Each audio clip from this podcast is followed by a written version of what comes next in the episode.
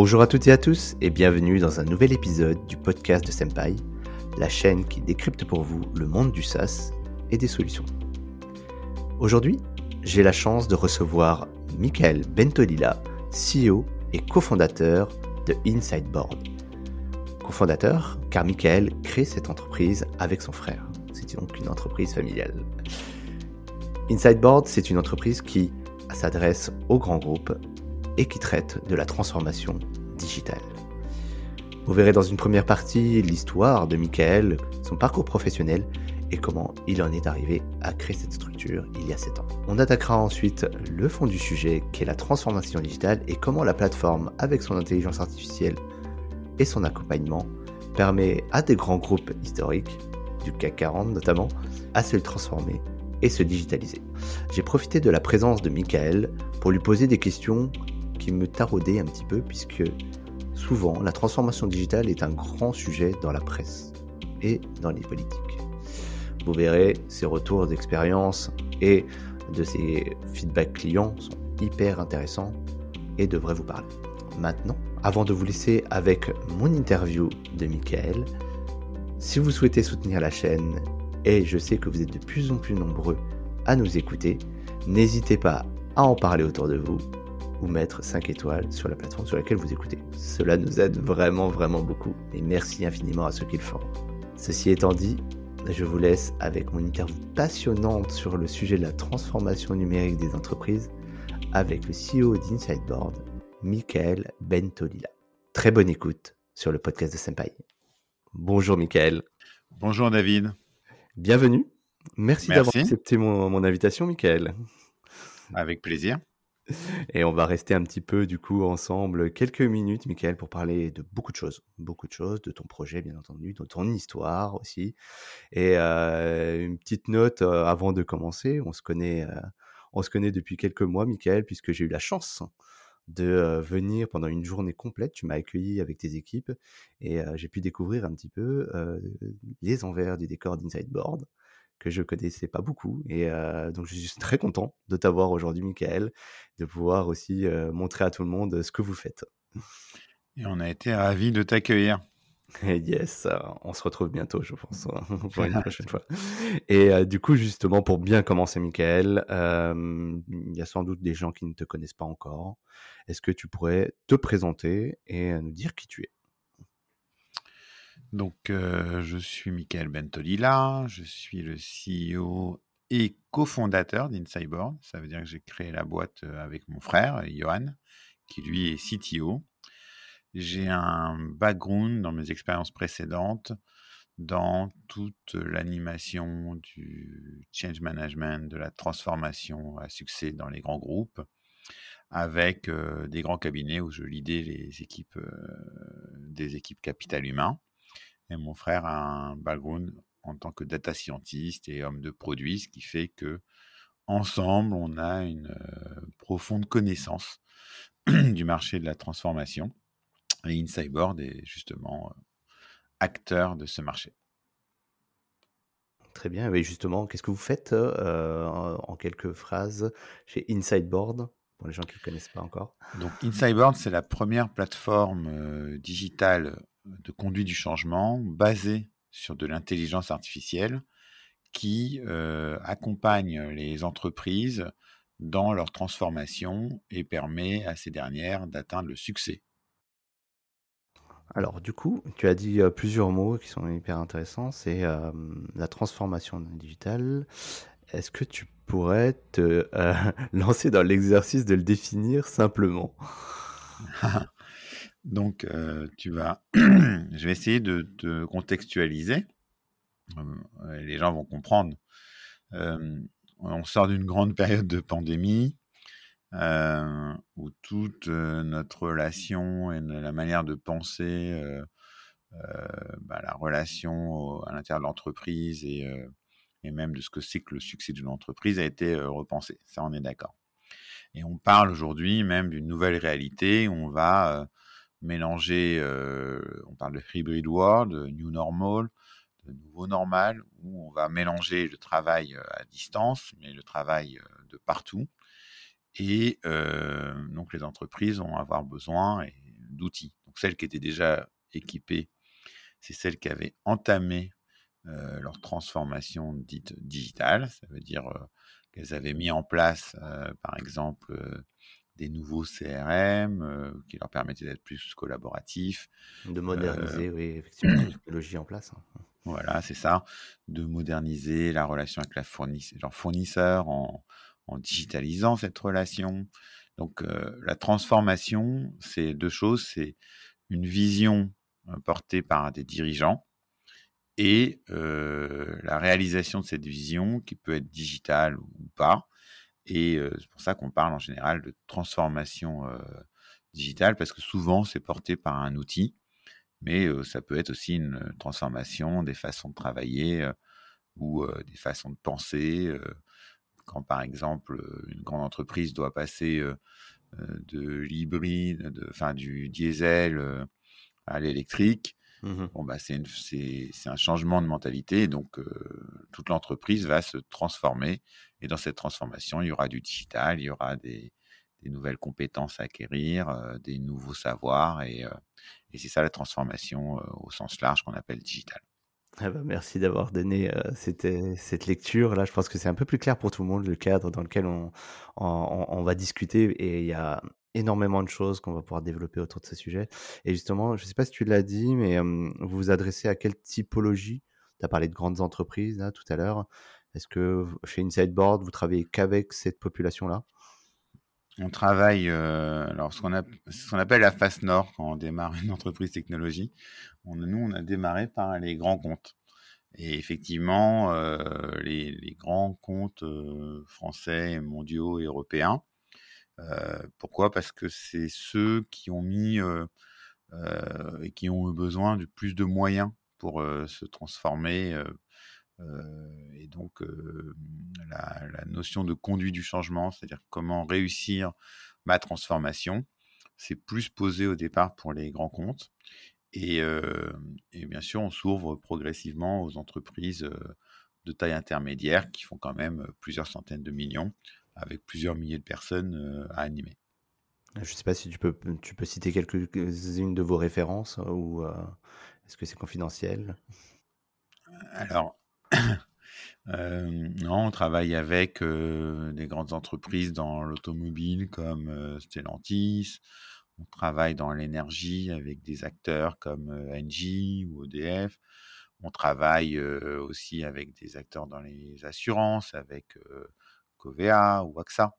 Et mmh, au total, pour, oui, pour la France, c'est plus de la, de la moitié du, du CAC 40 qui sont nos clients. Eh ben dis donc. Et je sais pas si tu l'as dit, mais depuis combien de temps en fait avec euh, ton frère vous avez lancé une sideboard? Alors on a créé une sideboard en 2014. D'accord. Et comment ça s'est construit justement Tu expliquais dans ton parcours que tu étais du coup dans ces thématiques-là depuis, depuis le début. comment ça s'est formalisé Day One, Insideboard Est-ce que tu avais déjà cette vision-là? Et comment est-ce que ça a évolué depuis, bah, avec les, les événements qu'on a connus là? Tu as parlé de la crise notamment. Voilà, depuis Day One jusqu'à aujourd'hui, comment ça s'est passé l'aventure Insideboard Est-ce que tu peux nous en parler? Alors l'aventure, en tout cas la vision est la même entre le premier jour et aujourd'hui. Elle a été renforcée par la crise. Ce qui s'est passé, c'est que les entreprises qui avaient le moins entamé leur transformation digitale ont été voilà, le, le plus amène de dire ok, il faut qu'on accélère. Les autres, elles ont juste continué euh, à grand rythme.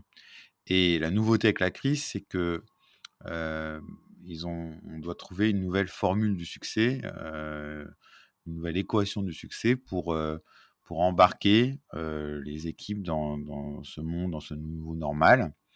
Et, donc les entreprises se posent la question de savoir, mais finalement, c'est quoi le succès? Est-ce que c'est juste d'une transformation digitale? Est-ce que c'est juste l'adoption? Est-ce que c'est juste l'usage d'un nouvel outil, de nouveaux process? Est-ce que c'est la, productivité des employés? Est-ce que c'est la, prise de conscience du projet, de la nécessité de se transformer?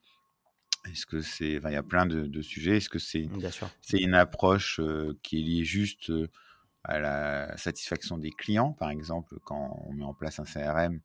Donc, est-ce que le succès, est-ce qu'une transformation réussie, c'est c'est ça ou est-ce que c'est juste la, business, la value realization, comme on dit? Et en fait, en réalité, c'est une combinaison de tous ces facteurs. Et donc, à Insideborn, on a été bah, assez, on va dire, presque chanceux, hein, ou honoré en tous les cas, on est de pouvoir accompagner depuis sept ans, plus de sept ans, les, grandes entreprises.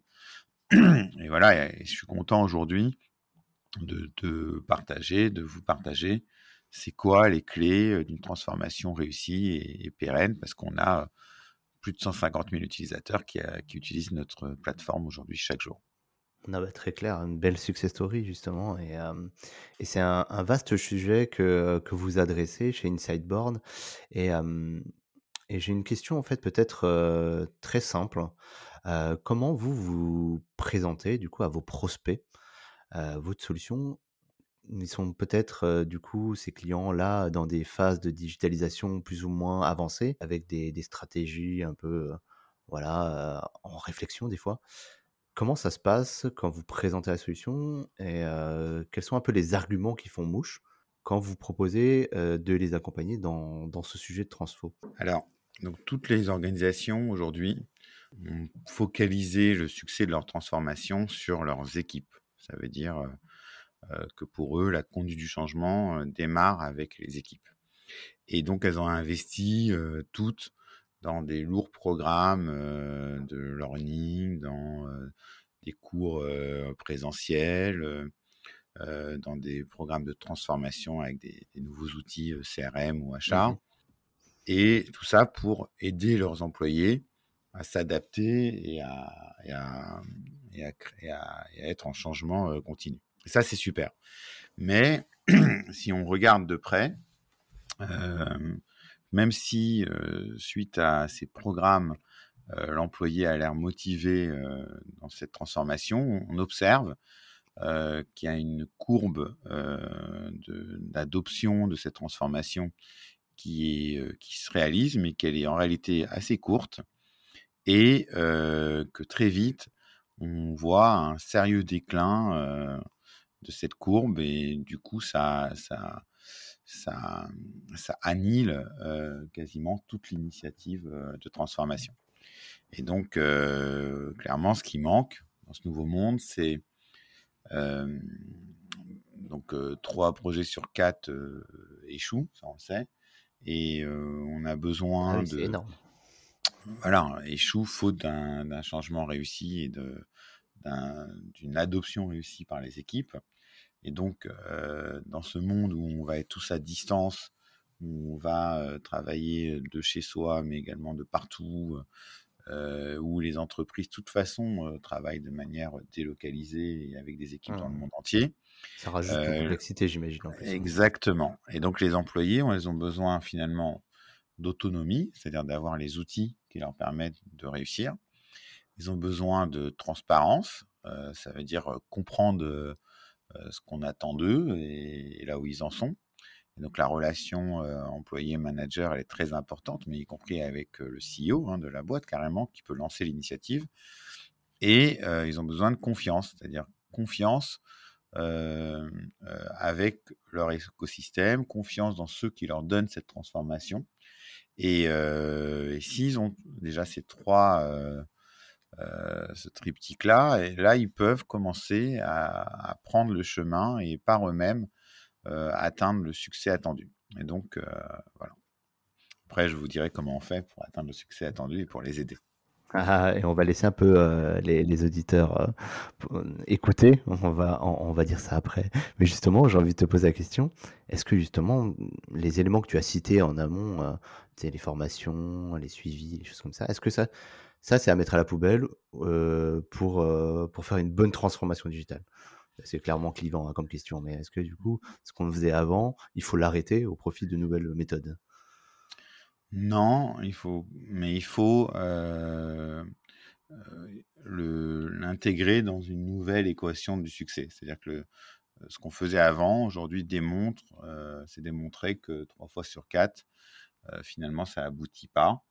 Et que les, solutions traditionnelles jusqu'ici utilisées ne, ne permettaient pas d'atteindre le succès de la transformation. Mmh donc, donc nous, bah, pour atteindre, donner l'autonomie, la transparence et la confiance à l'utilisateur ou aux utilisatrices ou à l'employé qui est qui est pas porteur d'un outil mais qui est porteur d'une transformation, on va déjà définir avec lui c'est quoi le succès, pas avec lui pardon, avec l'entreprise, c'est quoi le succès de cette transformation. On va lui demander de le, définir. on va traduire ce succès en KPI, en objectifs, qui vont nous permettre de mesurer, de rendre tangible et de piloter cette transformation. Donc, par exemple, des objectifs, ça va être de d'avoir des données de meilleure qualité, ça va être de, de, maîtriser le processus de vente, ça va être d'être meilleur dans l'intimité client ou dans la mmh satisfaction client. Et donc ça, on va le traduire en, en objectifs et on va les faire descendre dans toute l'organisation par département, par géographie, par direction, par manager. Donc à tous les niveaux de l'organisation, on va pouvoir mesurer, rendre tangible et permettre au manager de piloter cette transfo. Et ensuite, une fois qu'on a ça, on va le rattacher à l'organisation, donc aux people, parce que c'est par les personnes que se réalise cette transfo, cette transformation, et on va les, les, rattacher à travers des, des groupes d'employés qui sont porteurs d'un métier, par exemple les, acheteurs ou les, vendeurs. Et on va leur faire partager les mêmes objectifs et goals.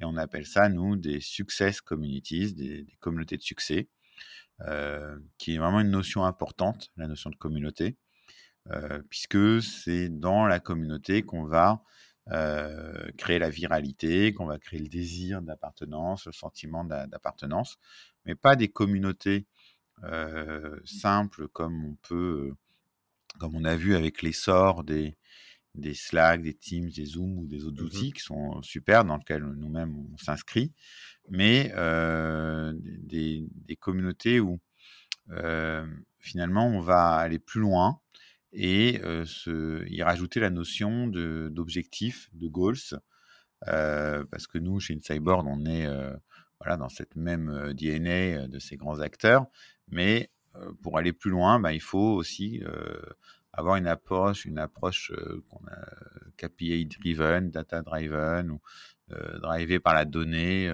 monitoré, piloté par la donnée, qui va permettre, en fait, pour la première fois, de combiner l'approche je travaille en groupe dans une communauté et de le rattacher à des KPI de succès. Et donc, chaque communauté saura où elle en est, pourra créer sa viralité et faire ce qu'on a vu pendant toute la, pandémie, c'est-à-dire ne pas rester chez soi seul, ça, ne peut pas fonctionner, mais être ce qu'on est réellement, c'est-à-dire un, animal social qui a besoin d'être en groupe, d'appartenance, mais d'appartenance pas seul, pas sans comprendre pourquoi, pas uniquement de manière verticale sans but, mais au contraire avec des buts. Et ça, c'est game changer. C'est la première fois au monde où on a une technologie qui permet de faire ça. C'est vachement intéressant ce que tu dis, Michael, justement, et je trouve que l'approche est, assez novatrice. Et pour que ce soit du coup un peu bien clair pour les auditeurs, en fait, on parle bien sûr de la plateforme Insideboard, c'est un, vrai outil du coup accessible en, en SaaS. Oui, Dans lequel tu as aussi parlé dans l'introduction d'IA. Euh, là, on comprend aussi qu'il y a une notion assez personnalisée, hein, parce que chaque contexte est différent. Tu l'as dit tout à l'heure, euh, il y a des phases de transformation, des implications différentes, des acteurs différents dans chaque organisation. Donc, euh, on, imagine très bien la complexité que ça peut avoir. Du coup, il y a aussi une couche humaine dans, dans votre approche. D'abord humaine, parce qu'elle est basée sur le, pourquoi en fait. Et effectivement, une fois qu'on a les objectifs, les KPI et les communautés, ben, le moteur d'intelligence artificielle InsideBoard va créer un environnement stimulant pour les équipes et engageant qui vont leur permettre de, à tous les niveaux d'atteindre les objectifs voulus. donc, par exemple, un commercial va, va se retrouver dans la plateforme Insideboard au sein de sa communauté avec des objectifs et, l'IA va lui envoyer des recommandations euh, personnalisées pour lui dire euh, pas seulement euh, quoi faire, mais aussi comment le faire et pourquoi le faire, pourquoi ça veut dire les goals, justement les objectifs. donc chaque employé est notifié où qu'il soit, quand il en a besoin et au bon moment très clair. Du coup, il y a une notion de mobilité, d'adressage du message au bon moment et à la bonne personne. Et euh, aussi, ensuite, euh, une fois qu'on a ça, en fait, il y, a, un point important, c'est que notre plateforme est multi-levier, c'est-à-dire qu'elle va, euh, elle a créé un certain nombre de, de boosters engageants. c'est toute une batterie de ce qu'on appelle les success boosters qui va constamment pousser l'employé à partir de ce qu'il veut, de ce qu'il aime euh, à, se, à se former. Donc, par exemple, les boosters, ça va être euh, à monter en compétences. Donc, ça va être une série de trainings, ça va être une série de, de challenges, euh, ça va être la capacité à aller chercher le bon document au bon moment, ça va être l'usage des ambassadeurs. Donc, la, la plateforme va s'appuyer sur du gaming, sur du training, et tout ça de manière personnalisée, puisque tout le monde ne fonctionne pas de la même façon. C'est aussi là où l'IA euh, intervient. Euh, donc on, a chacun euh, sa façon de fonctionner. Il y en a qui préfèrent le training, d'autres qui préfèrent le gaming. Par exemple, quand on utilise Waze, le GPS, bah, pourquoi on l'utilise Il y en a qui y vont parce qu'ils peuvent devenir les rois de la route, le king weather. Ça, c'est la gamification. D'autres l'utilisent juste parce que c'est utile. Donc voilà. Et Donc vous arrivez à amener du jeu aussi dans, dans cette interaction pour euh, incentiver en fait, à pousser un comportement, j'imagine, et adapter euh, aux différentes personnalités, c'est ce que je comprends. c'est ça. Et, euh, et donc le jeu, c'est un des éléments, mais il y a aussi le, le training, il y a le fait de devenir un ambassadeur pour les autres.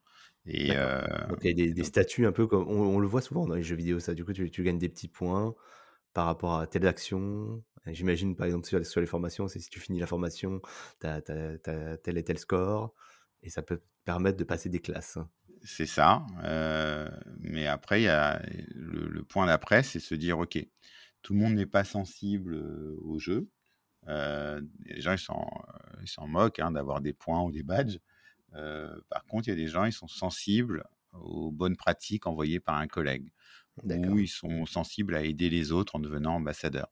Et donc la, plateforme va créer en fait cet environnement stimulant où chacun va avoir le bon levier d'engagement au bon moment. Donc on a le Knowledge Center, on a euh, le mur de collaboration où les gens communiquent entre eux avec euh, tous les documents qui les concernent.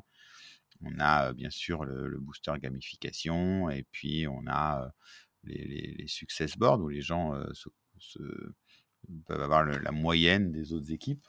Donc c'est un, c'est vraiment un environnement qui est très sain dans une entreprise, très transparent, qui permet de voir sans changer la culture d'entreprise ce qui se passe. Demande de, un niveau de visibilité qui est lié à la culture directement. Il y a des entreprises qui sont full transparentes et d'autres qui préfèrent donner uniquement les moyennes. Donc ça dépend du, secteur.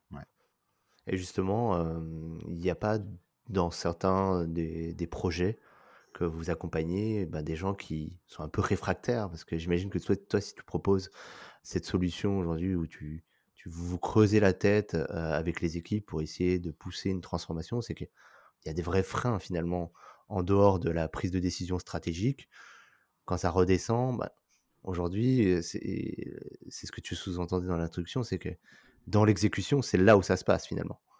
Et justement, comment, comment vous vous adaptez avec Insideboard, les équipes, la plateforme, pour essayer de remédier un peu à tout ça? Parce que, bon, en plus, on est en France, on a tendance à, à pas trop aimer quand ça change. Euh, mais comment vous, vous, vous, traitez ce sujet-là? Est-ce que vous le voyez souvent, justement? Oui, c'est le. C'est la majorité des cas. Justement, il faut rentrer dans une logique personnalisée de cette transformation on n'est pas tous les mêmes. C'est là où il y a l'intelligence artificielle. donc chaque personne fonctionne selon différents leviers d'engagement, donc le gaming ou le training par exemple, mais également n'a pas de temps à perdre, donc elle a, besoin d'avoir une seule plateforme. Donc nous, on va s'intégrer dans l'environnement de l'utilisateur, ça va être transparent pour lui.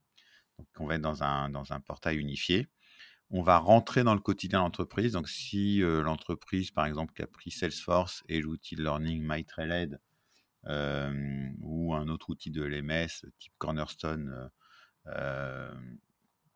est utilisé dans le quotidien de, de, la personne, mmh, ben, on va, on va s'assurer que cette personne aille vers ces deux outils de learning pour ne pas recréer et être un outil de plus. Donc le but, c'est tout simplement d'aider aujourd'hui les collaborateurs dans une entreprise, où qu'ils soient, dans son environnement, donc sans être intrusif dans cet environnement, et voilà, et de, le, et de le guider sans pour autant changer sa culture. C'est-à-dire que si vraiment il n'aime pas fonctionner en gaming, bah, ne pas lui imposer de gaming, sauf si c'est une décision nationale de l'entreprise, vous voyez. Mais même là, l'entreprise a la moyen de dire, OK, je fais un gaming national, mais je vais aussi mettre à disposition des ambassadeurs. Et tout ça, c'est géré dans la plateforme de manière automatisée et, personnalisée. Donc, c'est faut, faut imaginer, hein, pour bien comprendre la beauté de notre approche, de ce qui se passe dans l'environnement d'utilisateur. Disons-le, disons voilà, c'est que euh, si on met une grande application telle que Salesforce ou un très bel outil achat euh, euh, tel qu'un Evalua par exemple. Donc des grosses dépenses, des investissements voilà. c'est conséquent. Quoi. Et que l'utilisateur, justement, lui, il n'a pas envie, de, pour la même personne, de se connecter à deux applications différentes nous, ce qu'on va faire justement, c'est qu'on va s'intégrer dans l'environnement de l'acheteur ou du vendeur. On va lui permettre en fait d'être notifié. Donc, on va aller le chercher sur ses outils. S'il est sur Slack, on va aller le chercher. S'il est sur Teams, on va aller le chercher. On va le renvoyer vers son environnement de learning tel que MyTrailhead par exemple, ou Cornerstone ou 360 Learning. Et puis, on va lui faire vivre une sorte de totale expérience pour qu'il appartienne à sa communauté, qu'il soit bien, qu'il soit guidé et qu'il ait de l'envie en fait, parce que l'envie c'est ce qui permet d'avancer dans une entreprise, de se motiver, de se transformer pour l'entreprise. Et l'envie en groupe. Donc ce vendeur ou ce sales, bah, il va, ne va pas avancer seul, parce que vous savez ce qu'on dit, c'est ce qu'on dit David, hein, seul on va vite, ensemble on va loin. et, ça vers le succès. voilà, c'est que ça.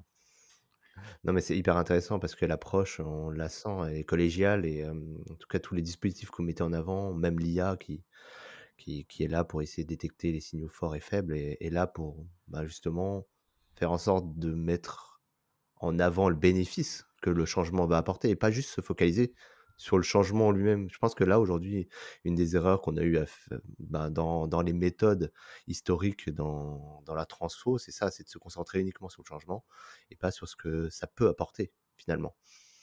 Exactement. C'est le why en fait du mmh. changement et ça, ça se traduit, c'est le succès finalement. ce que, ça peut apporter, c'est le succès et donc il faut démarrer par ça. Et c'est ça qui fait que la personne a envie de se lever le matin.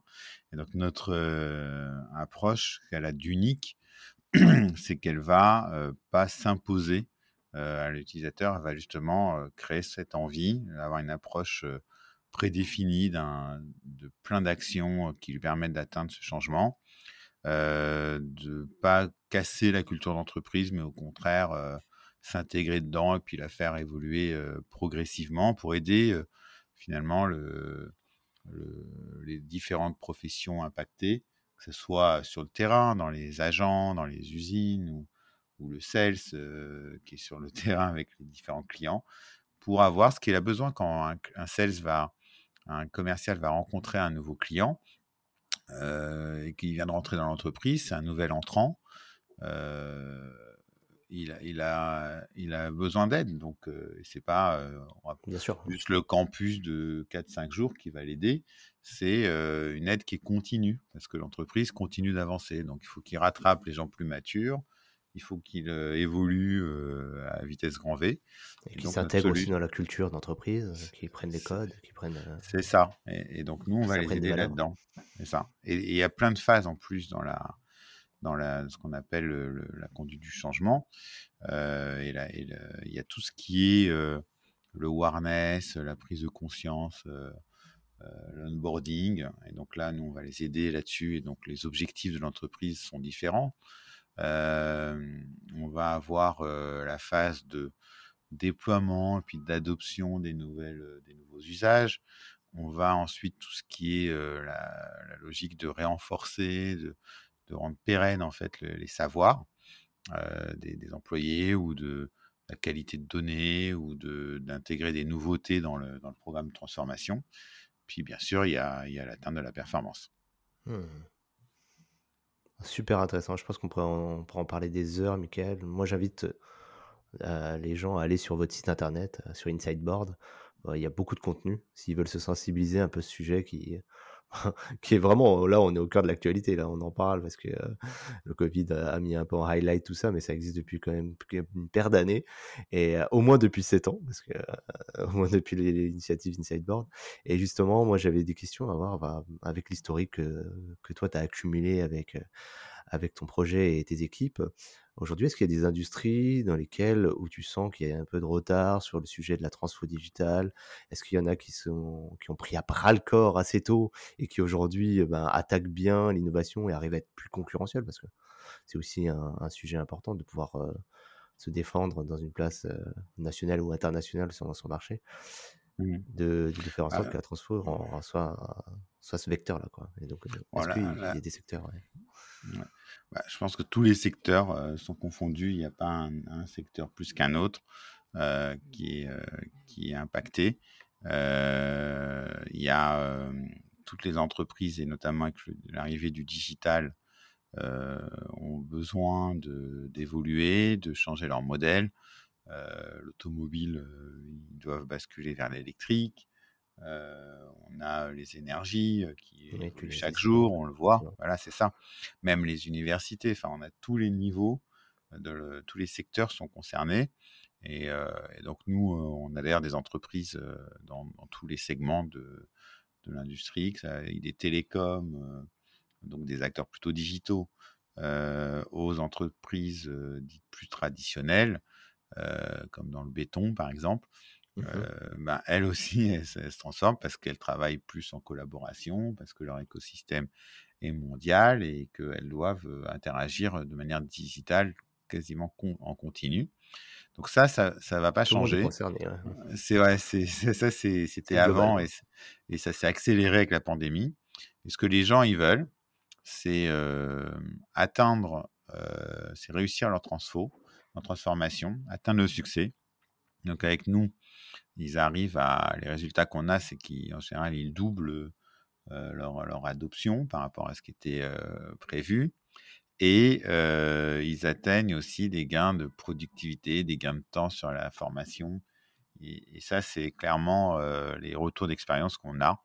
Ah, justement, j'allais te demander, Michael, combien de temps ça prend, tu as un projet moyen chez toi de transfo? Alors tu vas me dire que ça dépend des contextes et des, des problématiques qu'il faut adresser. Mais tu vois, quand on parle de transfo digital, on, comprend qu'il y a une continuité dans le temps.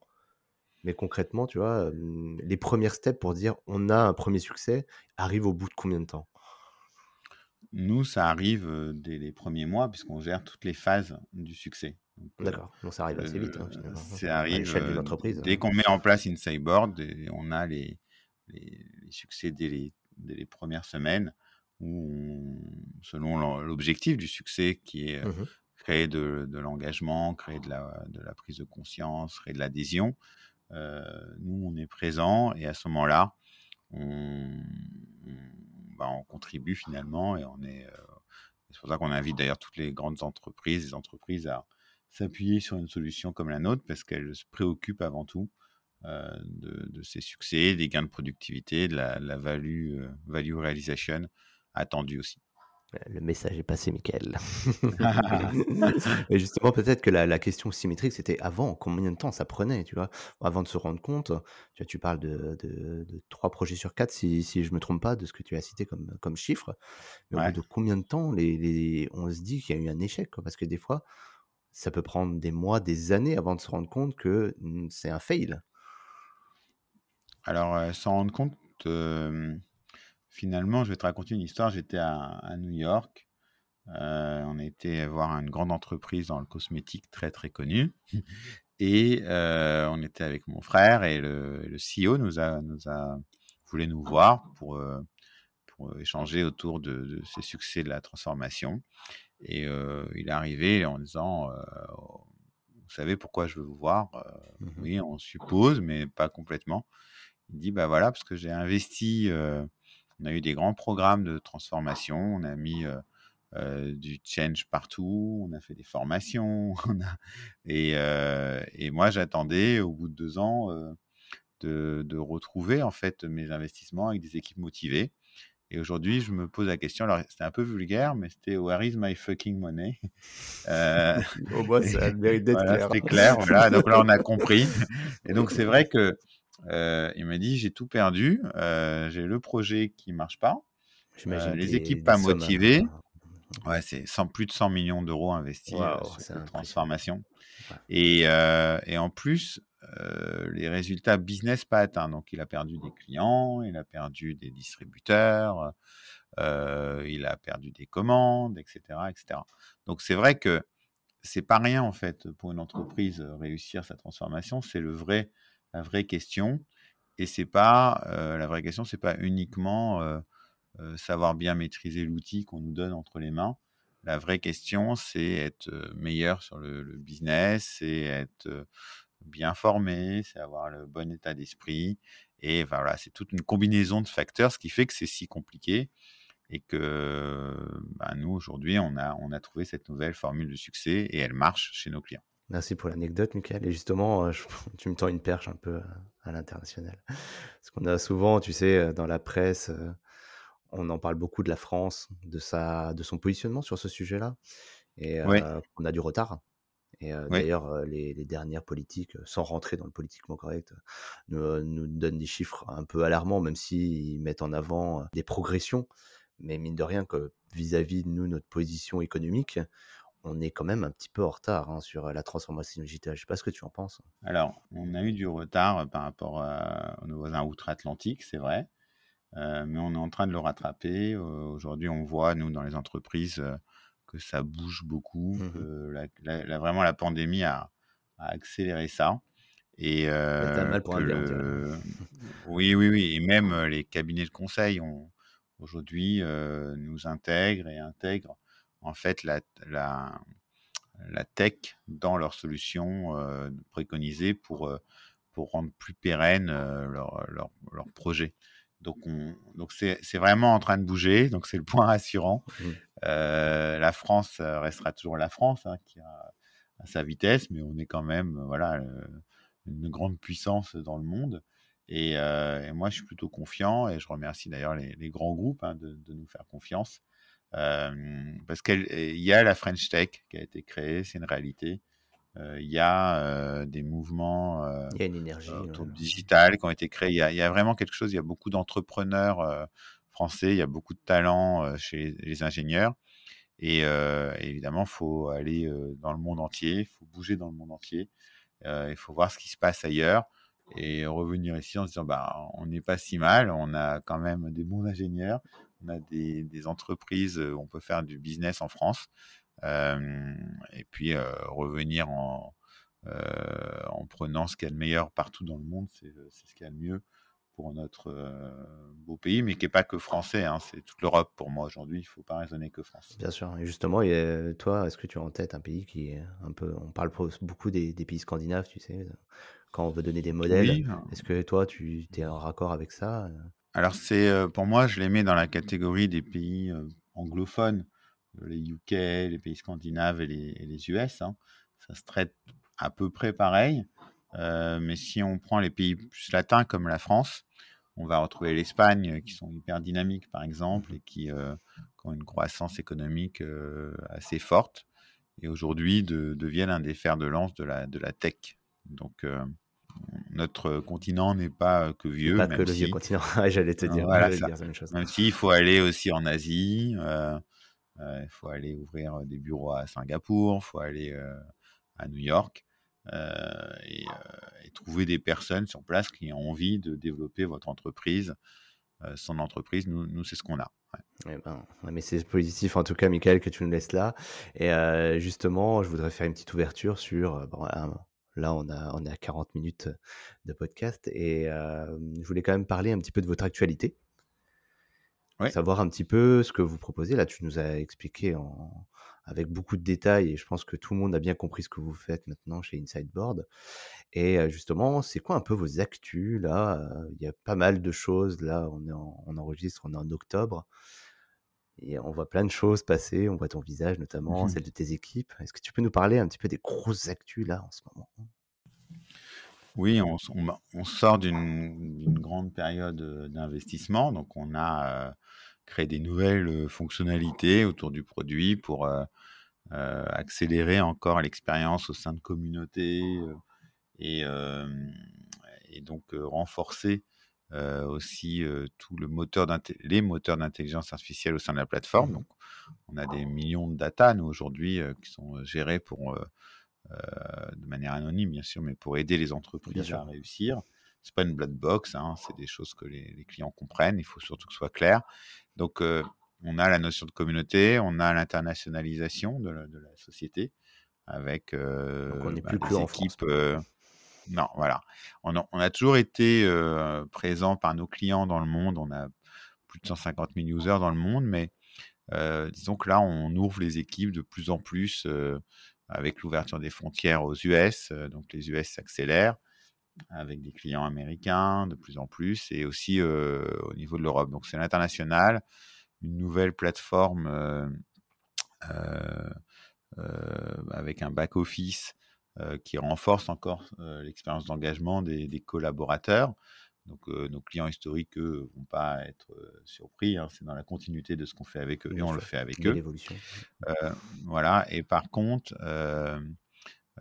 les partenaires avec qui on travaille depuis des années vont maintenant bénéficier, et ça a démarré en 2021, de notre académie pour se former, être certifiés et prendre en main la plateforme. C'est ce qu'ils attendaient, donc c'est ce qu'on leur permet maintenant.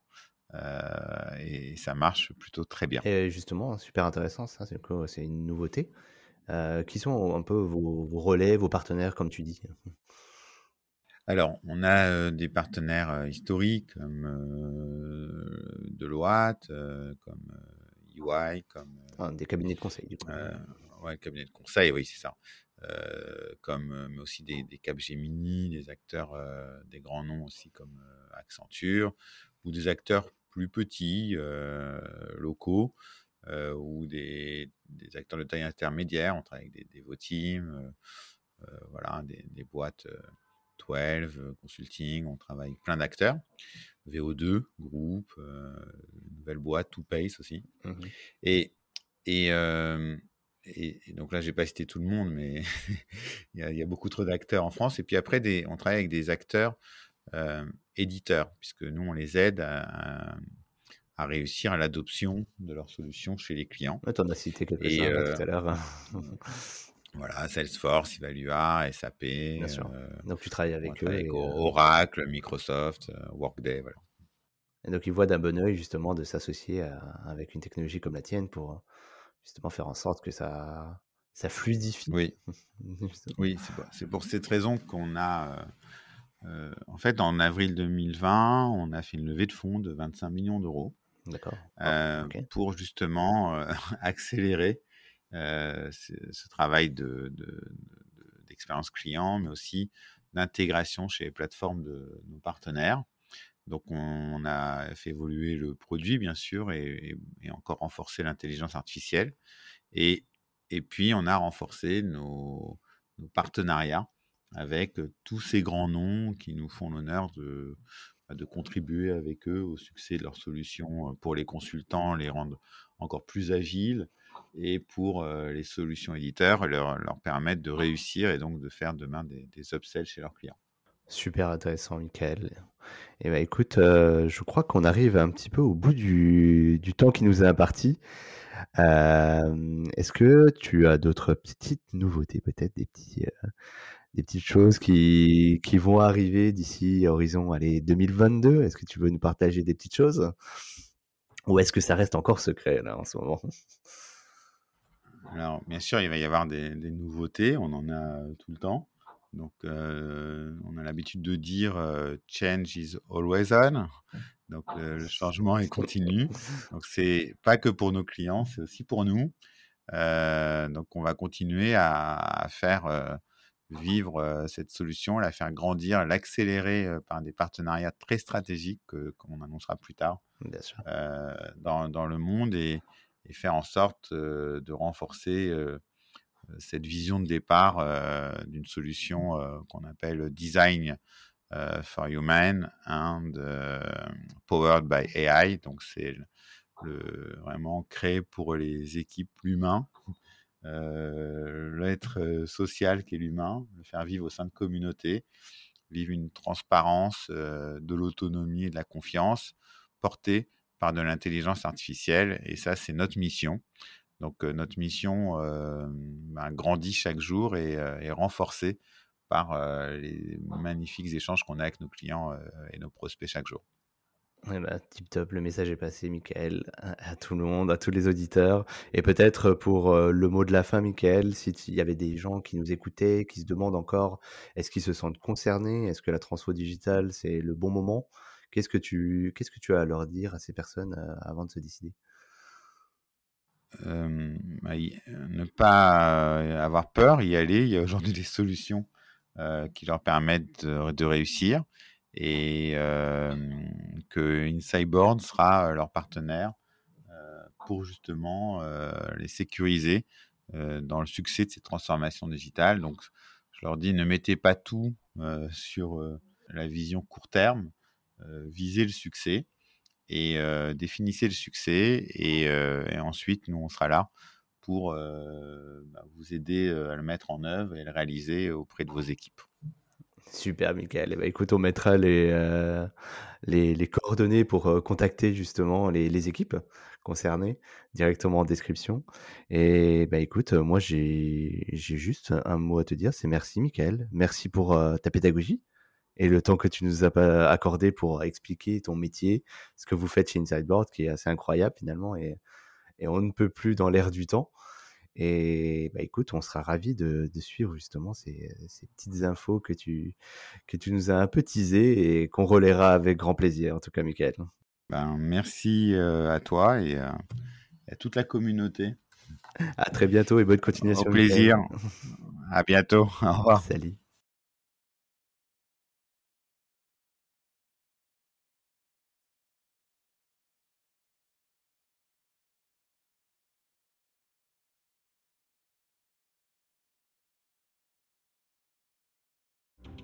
Merci d'avoir suivi cet épisode du podcast de Senpai. Si vous souhaitez soutenir la chaîne, rien de plus simple, partager ou tout simplement parler du podcast autour de vous, cela sera d'une grande aide, je vous l'assure. Nous vous donnons rendez-vous pour le prochain épisode et si vous ne pouvez pas attendre, une seule adresse www.senpai.io pour écouter d'autres témoignages passionnants. A très vite sur le podcast de Senpai.